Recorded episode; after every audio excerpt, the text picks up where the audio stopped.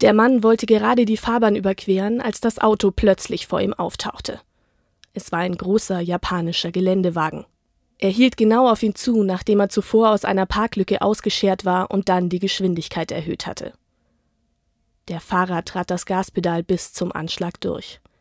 Das Fahrzeug machte einen Satz vorwärts und schlingerte mit aufheulendem Motor über die verschneite Straße. Die wuchtigen Winterreifen mit dem tiefen Profil wirbelten den Schnee auf und ließen ihn zur Seite spritzen.